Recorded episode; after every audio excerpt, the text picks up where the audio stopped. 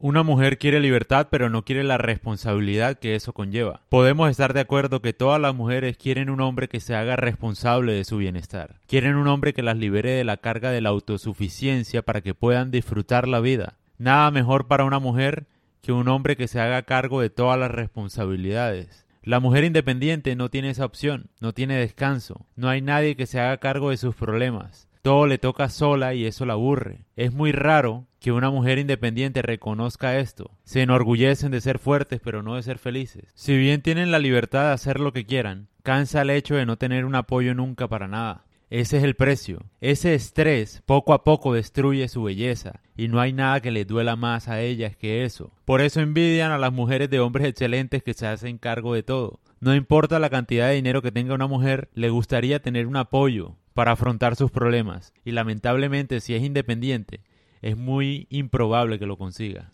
Además ocurre lo siguiente. Cuando una mujer independiente tiene pareja, se siente frustrada porque en muchas ocasiones su éxito vuelve inútil al hombre. Su hombre se vuelve un parásito que la explota con el discurso de empoderamiento. Se vuelve un zángano que no trabaja porque su mujer sí lo hace y es exitosa. Poco a poco le deja a ella todas las cargas. Ese es el problema de la mujer independiente. Le gustaría tener un hombre que se haga cargo de todo y no lo va a encontrar nunca porque su éxito y su belleza es explotada por cualquier hombre con el que esté ella siempre estará dando más de lo que recibe y eso la desgasta. Esa es la desventaja. El problema también es creer que en condiciones de igualdad entre hombres y mujeres somos iguales cuando no es cierto. Cuando hombres y mujeres son iguales, el hombre tiene una ventaja y la mujer una desventaja.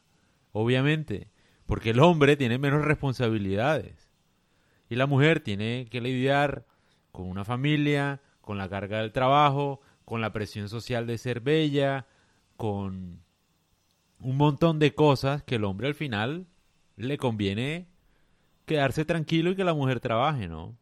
Es decir, en condiciones de igualdad, el hombre siempre sale ganando porque tiene menos responsabilidades. No es justo al final. Obviamente eso nunca te lo van a decir en el feminismo porque al feminismo le conviene el discurso y la agenda política de fingir que la igualdad es igualdad cuando no es igualdad. Cuando estamos en condiciones de igualdad, la mujer tiene una desventaja. Entonces, por ejemplo, si tú vas a salir con una mujer feminista, entonces que las cuentas sean divididas 50-50, que ella se tenga que asegurar de su propia seguridad, valga la redundancia, y que no la tengas que recoger ni nada, trátala como un hombre a ver qué tal le parece a ella, si es que somos iguales de verdad y si no hay una desventaja.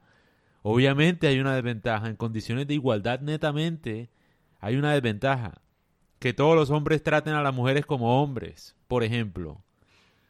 Porque somos iguales, ¿no? Hay una desventaja, obviamente, en el caso de la mujer. Y ese discurso es falso al final. Nunca hay igualdad. En condiciones de igualdad, el hombre saca ventaja por encima de la mujer. Si tú quieres tener una mujer feliz a tu lado, una mujer que valga la pena, una mujer que esté tranquila, hazle la vida más fácil y ella te va a hacer la vida más fácil. Deja de, cargarla con responsabilidades y verás cómo ella va a comportarse de otra manera, una manera más feliz, más amena, más alegre. Por eso las feministas viven miserablemente, ¿no? Obviamente, porque les toca a todos solas. es la realidad de la vida.